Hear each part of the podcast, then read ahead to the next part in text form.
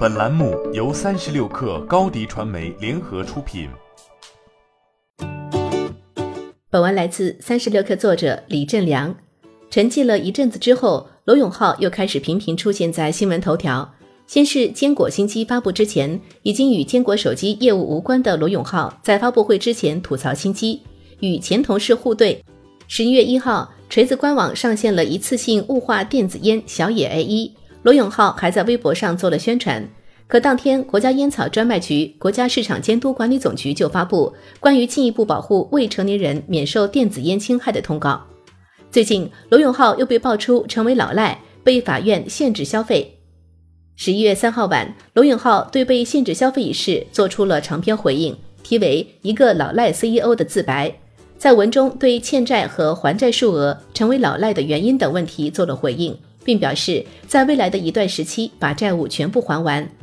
隔了六分钟，他在朋友圈又转发了一次，附言说：“这个大家帮忙转发一下，免得新闻以讹传讹。”他在自白中写道：“自二零一八年下半年出现经营危机以来，锤子科技最多时欠了银行、合作伙伴和供应商约六个亿的债务，其中包括在公司最艰难的时候，为了挽救公司，我签了个人无限责任担保的一个多亿。”据罗永浩说，目前债务已经了了一半左右。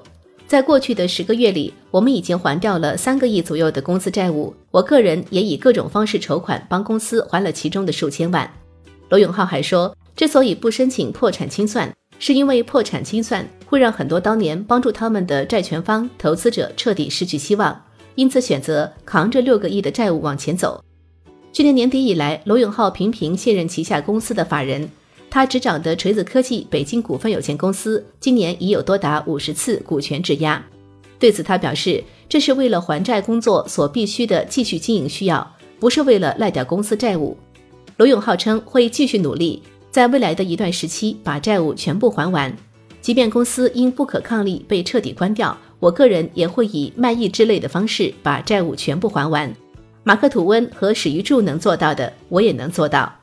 他还在微博上透露。十二月将召开发布会，新品既不是电子烟、手机，也不是家电和智能家居产品。他说，过去的十个月一直在跟时间赛跑，而且跑得其实挺好。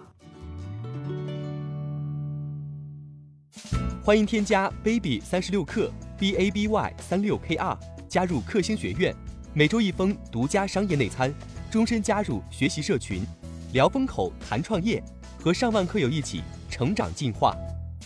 高迪传媒，我们制造影响力。商务合作，请关注新浪微博高迪传媒。